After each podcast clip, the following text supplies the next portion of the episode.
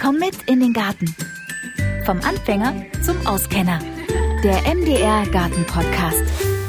Hochbeete sind ja total im Trend. Ich wette, dass in jedem dritten Garten mindestens ein Hochbeet steht. Also zumindest steht in unserem Garten schon eins. Und weil das Arbeiten im Hochbeet einfach so praktisch ist, ähm, bisschen rückenschonend, man wird ja auch nicht jünger, haben wir uns überlegt, machen wir einfach noch eins dazu. Und mein Experte heute ist meine bessere Hälfte, der Frank. Grüß dich, Frank, hallo. Hallo, Nadine. Das ist ein bisschen komisch, dass ich über dich in der dritten Person rede und du sitzt neben mir. Ja, ist schon komisch, ne? Äh, ist schön, dass wir mal zusammen arbeiten, freue ich mich. ja, wir wollen nämlich heute einfach euch so ein paar Tipps an die Hand geben äh, zum Thema Hochbeetebau und ähm, wir haben ja schon ein Hochbeet. Das hast du letztes Jahr, wie ich finde, total genial, einfach mal so in zwei Stunden improvisiert. Im Prinzip aus Sachen, die du bei uns in der Hütte gefunden hast, ne? Aus Holzresten, jawohl. Äh, und zwar aus einem alten Bettgestell, was wir hier in der Hütte gefunden haben vom Vorbesitzer, aus alten Schrankteilen, äh, ja, unbedingt aber Vollholz, ja, kein Pressspan oder irgendwas. Äh, Problem an dem letztes Jahr gebauten Hochbeet war, dass ich äh, aus mangelnder Erfahrung die Noppenfolie vergessen habe, die für den Wasserschutz äh, von innen für das Holz sehr wichtig ist. Und deswegen bauen wir jetzt ein neues Hochbeet mit der Noppenfolie. Genau. Ähm, warum kaufen wir aber keins? Warum baust du selber unbedingt? Weil ich das, was es zu kaufen gibt, entweder zu preisintensiv finde, um es nicht selber zu machen, oder zu billig im, im Material, sprich im, im Holz, weil die Holzdielen viel zu dünn sind oder die Holzplanken viel zu dünn sind und sich aufgrund der Witterung dann irgendwann durchbiegen werden. Was ist denn so ein Mindestmaß an Holzdicke, was du empfehlen würdest? Also ich habe es selber ausprobiert, auch in Flachbeeten, die ich eingekästelt habe mit Holzplanken und habe von 1,8 Zentimeter dicke bis 2,5 ausprobiert und habe festgestellt, dass die 2,5 auf jeden Fall besser sind, aber auch noch nicht optimal. Deshalb nutzen wir dieses Jahr, bin ich sehr froh drüber, 4 cm dicke Holzbohlen und ja, die kann man auch gut verarbeiten. Das sind richtig fette Dinger, richtig fette Bretter und wir haben die Bretter auch schon gestern vorbereitet. Also so ein Hochbeet baut sich, ich glaube, wenn man sich ranhält, ist es an einem Tag zu schaffen oder doch lieber zwei? Äh, ich würde zwei einplanen und zwei sind auch schon recht sportlich, je nach Größe. Alleine fürs Zurechtschneiden, Schleifen, Ölen sollte man einen Tag einrechnen und zur Montage auch nochmal einen Tag. Okay, und ich möchte an dieser Stelle nicht unerwähnt lassen, dass auch ich tatkräftig unterstützt habe, weil Frank ist ja, ja mehr oder weniger fürs Bauen zuständig und ich pflanze in unserem Garten. Aber ich durfte gestern die Holzbretter schleifen und ich durfte sie ölen. Bist du zufrieden mit meiner Arbeit? Das hast du sehr gut gemacht. Ich wünsche mir auch in äh, Zukunft mehr Unterstützung im Thema Bau. Äh, denn Schleifen und Ölen äh, war schon sehr sportlich von dir. Hast du toll gemacht. Sehr gut. Dankeschön fürs Bienchen. Was würdest du allen empfehlen, die sich ähm, entscheiden, Fertigteil-Hochbeet zu kaufen? Äh, dem würde ich empfehlen, auf jeden Fall in den Mittelklassebereich zu gehen und wirklich mal 50 Euro mehr zu investieren. Ich würde empfehlen, ab zweieinhalb Zentimeter Brettdicke das Ganze zu kaufen und selber dabei darauf zu achten, dass man, wenn das Holz unbehandelt ist, noch ölt beziehungsweise mit einer Holzschutzimprägnierung behandelt. All das bekommt man in Baumärkten oder beim Farbenhändler zu kaufen und da kann man auch gerne die Fachberater nochmal befragen, welche Öle oder Holzschutzgründe man verwenden kann, damit sie auch im Hochbeet angewandt werden können. Alles klar, das heißt, man kann getrost ähm, sowas auch kaufen, wenn man keinen Frank hat, der sowas baut und nicht selber talentiert genug ist. Du kannst das deshalb so gut, weil du Erfahrung einfach hast mit Holz, du kennst dich super gut aus, du hast richtig gutes Werkzeug und ja, ich meine, kannst einfach alles.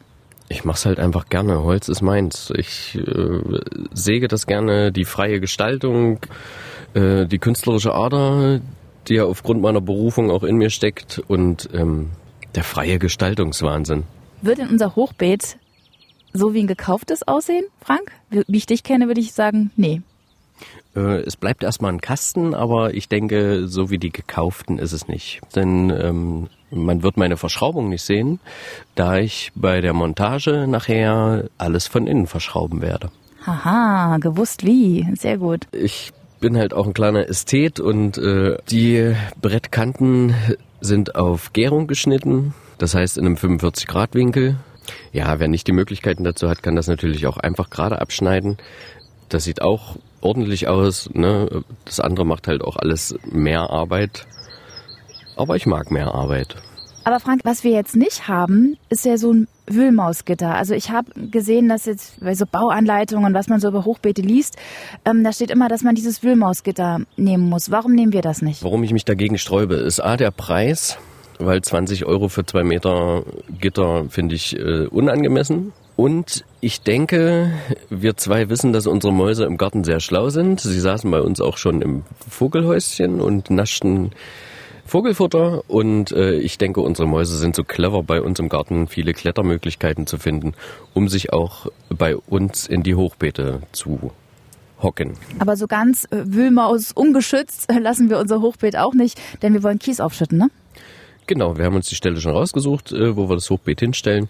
Und das werden wir gleich so weit vorbereiten, dass wir das ein bisschen tiefer noch ausgraben, äh, ein bisschen festtreten den Boden und ähm, eine drei bis fünf Zentimeter dicke Kiesschicht aufbringen.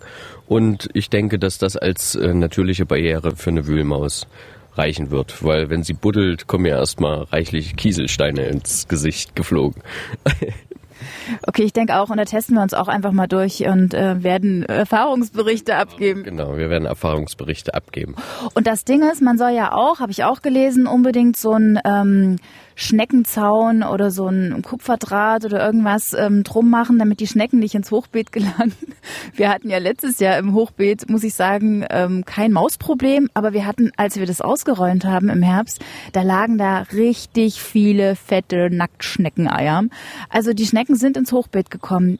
Was machen wir da? Also wollen wir so einen Handlauf machen, dass die, die können wohl angeblich nicht über, über Eck, quasi über Kopf kriechen? Oder was hast du da besorgt? Also das ist, das ist auch immer ein, ähm, eine ästhetische Ansicht, denn ich finde so einen Handlauf oder so, ein, so eine Barriere als Brett ähm, nicht so schön. Äh, gefällt mir einfach nicht und ich würde es dieses Jahr einfach mal mit dem Kupferband und mit dem Kupferblech ausprobieren. Das habe ich in einer äh, 5 cm Breite bestellt und würde das versuchen, oben auf die Kante beziehungsweise äh, am obersten Rand mit anzubringen, dass die Schnecken aufgrund der Kupferschicht einfach eine, eine Barriere haben, die sie nicht überwinden können. Das testen wir mal aus, wie das ist mit dem Kupferding.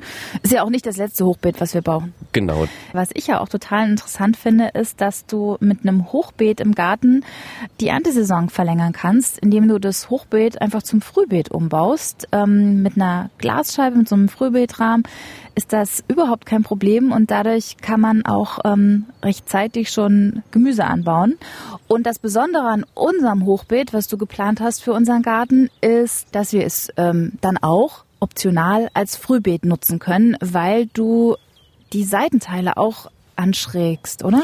Ja, genau. Wir haben jetzt quasi vorne eine Höhe von 80 Zentimetern und im Rückenbereich von einem Meter, sprich hinten fünf Bretter, vorne vier Bretter übereinander gestapelt und das letzte Brett der Seitenwände äh, schneide ich auf die Schräge zu. Und welches Holz hast du genommen? Ähm, ich habe sägeraues, ungetrocknetes Kiefer- und Fichtenbohlenbretter ähm, gekauft. Die sind einfach bezahlbar. Apropos Preis, wo liegen wir preislich bei unserem Hochbeet? Also wenn du jetzt mal die ganzen Materialkosten äh, zusammenrechnest? Wir sind so bei ca. 180 Euro. Da ist ähm, Holz, Holzöl, Montagematerial wie Schrauben und Winkelleisten ähm, sowie die Noppenfolie enthalten. Es gibt ja auch in den meisten Hochbeeten noch so eine Verbindungsstange in der Mitte. Brauchen wir das bei den 1,60 langen Brettern auch oder denkst du, dass die dick genug sind und nicht äh, lang genug, dass man das, dass es nötig ist? Oder sollten wir so eine Stange dann noch irgendwie reinbauen? Also ich habe es schon in anderen Hochbeeten, die ich gebaut habe, verbaut. Ich denke aber aufgrund unserer Materialstärke der Bretter und auf der Kürze, sprich die 1,60 Meter, brauchen wir das nicht. Das hat genug Stabilität, aber ähm, bei Hochbeeten, die länger wie zwei Meter sind, sagt man, dass man pro laufenden Meter eine Querstrebe noch machen sollte ab zwei Meter Länge. Okay, die Montage, ähm, die steht ja jetzt an. Äh, was hast du vor? Wie gehen wir vor? Wie wird's gebaut? Äh, wir legen uns die Holzbretter jetzt nochmal zusammen, wie wir sie geschnitten haben, gucken, ob das alles passt und dann wird das ähm, mit einem Winkel von der Innenkante verschraubt. Und das muss natürlich alles im rechten Winkel auch sein. Also sollte man das ein bisschen ausmessen und schön gestalten. Okay, alles klar. Na dann, los geht's. Wir bauen uns das jetzt Stück für Stück ähm, zusammen, so dass man auf jeden Fall schon mal eine Wand vorbereitet hat, weil ich sag mal, wenn man ein Kantholz oder den Winkel stellt und dann die Bretter dran schraubt, ist es recht schwierig, das alles auszurichten. Das heißt, ich lege mir das hier im Garten auf meine Holzböcke, richte es aus, ähm, verschraube es ordentlich, dass ich die Seitenteile fertig montiert habe.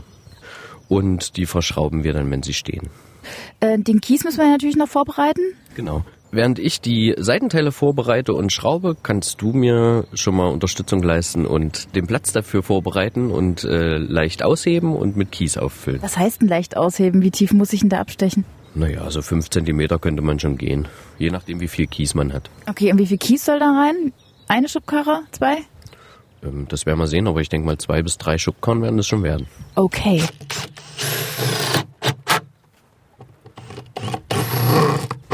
Und während Frank unser Hochbeet montiert, gehe ich jetzt mal hinters Haus und schnappe mir die Schaufel und die, die Schubkarre.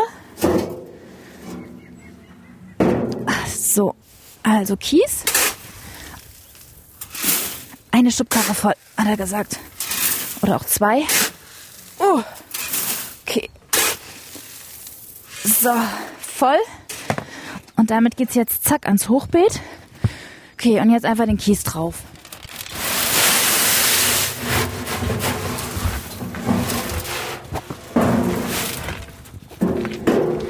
So, das Ganze jetzt noch ein bisschen glatt machen. Ich bin fertig. Super, alles ausgebuddelt und Kies schon reingeschüttet. Ja, genau. Die Seitenwände hast du auch schon montiert. Wie geht's jetzt weiter? Wir stellen uns die Seitenwände jetzt hin, nehmen eine Wasserwaage, richten das alles miteinander aus und verschrauben die Seitenwände. Okay. Zum Befestigen nehme ich Sechskantschrauben mit einer Unterlegscheibe und verschraube das Winkeleisen von innen. So, jetzt steht's. Alle Bretter sind verschraubt. Jetzt hast du die Wasserwaage draufgelegt und es sieht eigentlich ganz gerade aus, oder? Es sieht ganz gerade aus und jetzt will ich nochmal den Vorteil von unserem Kiesbett erklären. Der Kasten steht nie auf der nassen, feuchten Erde. Sprich, wir schützen das Holz vor Feuchtigkeit, schaffen eine künstliche Drainage fürs Hochbeet, dass keine Staunässe für die Wurzeln etc. entsteht und sind somit auf der sicheren Seite, dass das Holz auch recht langlebig ist. Noppenfolie muss jetzt rein, oder? Jetzt sollten wir dieses Jahr an die Noppenfolie denken und äh, wir haben jetzt sechs laufende Meter, die versuchen wir jetzt ähm, reinzulegen und ähm, mit einem Tacker auszurichten, dass es erstmal hält. Und wie rum müssen die Noppen? Die Noppen müssen zum Brett hin, dass wir ähm, zwischen Folie und Brett einen Abstand schaffen, dass die Luftzirkulation gegeben ist. Geht keine Teichfolie? Ähm, Teichfolie ist schlecht, weil die eben am Brett anliegt und das Holz keinen Platz hat zum Atmen. Also Noppenfolie unbedingt. Und wie gesagt, die Nubbis, die zeigen zum Holz hin. Alles klar. Und tackerst du die nur oben am Rand? Ja, weil wir sonst mit jedem Loch in der Folie dem Wasser die Möglichkeit geben, ans Holz zu kommen. So, und jetzt natürlich auch ganz interessant, wie befüllen wir unser Hochbeet? Na, wir haben ja unsere Kiesschicht aufgeschüttet und werden dann auch anfangen, alten Astschnitt, Häckselschnitt äh, mit einzuarbeiten in die Erde und uns von Bodenschicht zu Bodenschicht nach oben hin zu verbessern. Okay, das heißt, wir haben jetzt Erde drin, dann machen wir ein bisschen Holzhäcksel drauf. Was haben wir noch? Wir haben das, was du vorhin ausgehoben hast, um das Beet vorzubereiten, als erste Schicht Erde genommen und vermengen das jetzt mit ein bisschen Komposterde. So Nadine, wenn du möchtest, kannst du gerne noch das gehäckselte Holz verteilen auf die unteren Schichten. Ich glaube, das reicht, oder? Jetzt haben wir hier so eine Schicht drauf. Aber bis zum Rand machen wir es jetzt nicht voll, oder? Nee, ich würde sagen, wir warten, dass wir uns die Erde dann noch organisieren in Säcken und können die oben mit der letzten Schicht noch vermengen. Okay, also irgendwelches Kleingartensubstrat oder Bioerde oder sowas und machen das dann oben als oberste Pflanzschicht drauf. Genau, und dann freue ich mich aufs Pflanzen. Ich mich auch. Sieht auf jeden Fall gut aus. Bist zufrieden? Ich denke schon. Es ist Arbeit. Wer sich zutraut, hat schöne Resultate. Aber ich bin ganz schön geschafft. Ja, ich auch.